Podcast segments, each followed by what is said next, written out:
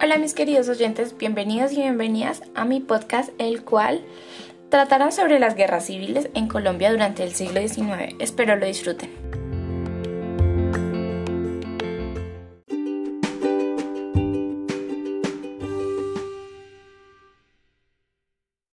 Bueno, vamos a empezar hablando de la Guerra de los Mil Días, la cual fue muy reconocida eh, en este siglo. Esta guerra se desarrolló en territorio colombiano entre los años de 1899 y 1902. Em, esta guerra fue tan reconocida porque, como su nombre lo indica, dura poco más de 1100 días de conflicto. Esta tenía como causa principal o objetivo principal que el partido político opuesto tuviera un poco más de poder. En esta guerra se estaban enfrentando el Partido Conservador y el Partido Liberal. El Partido Liberal fue el que empezó esta guerra. Eh, este partido estaba liderado por Gabriel Vargas Santos. Eh, bueno, eh, los liberales se lanzaron en contra del gobierno conservador de el cual era líder Manuel Antonio San Clemente. Él era defensor de las políticas de la regeneración y de la exclusión de los liberales del poder.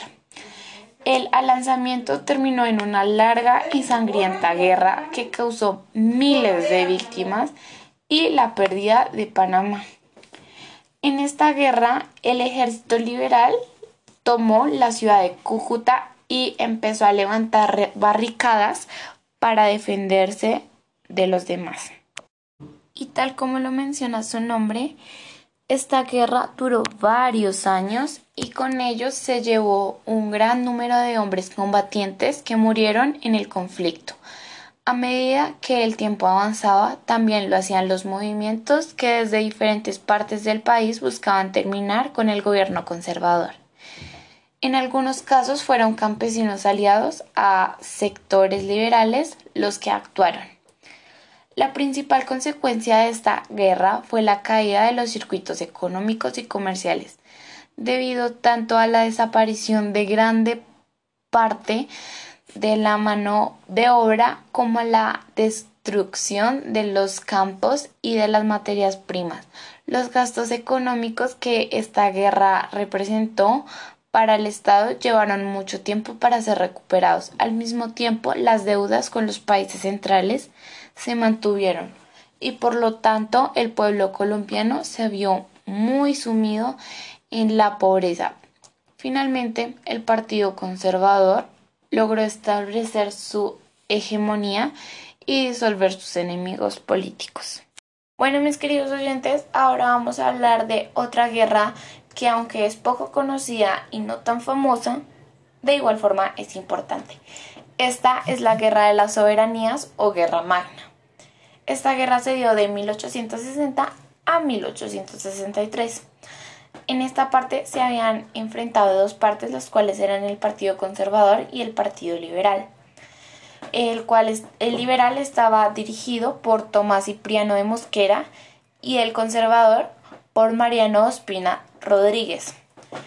Se supone que el gobierno conservador, el cual estaba dirigido por Mariano Espina de Rodríguez, intentó recuperar parte del poder que había perdido del Estado central a los otros estados soberanos. Sin embargo, él encontró gran resistencia, especialmente de un estado que es el estado del Cauca, que estaba en ese momento gobernado por el Partido Liberal, o sea, Tomás Cipriano de Mosquera. Mosquera intentaba sacar dos estrategias, las cuales eran concentrarse en derrotar al Estado de Antioquia y organizar rápidamente sus tropas. Esta guerra, en efecto, terminó con la victoria definitiva de los liberales sobre los conservadores. Esta derrota fue esencialmente porque a pesar que los conservadores tenían un gran poder militar, su comandante era muy incompetente, por decirlo de alguna manera, y que sus soldados en ese momento tenían mucho desgano y así. Em, y eh, un dato curioso de esto es que esta fue la única guerra civil de Colombia en la que el vencedor fue el bando insurrecto. A esto me refiero con que el único, la única vez que logró la victoria eh, los liberales fue en esta guerra. Em, después de esta guerra eh, se consolidó la constitución de 1863 bajo el nombre de Estados Unidos.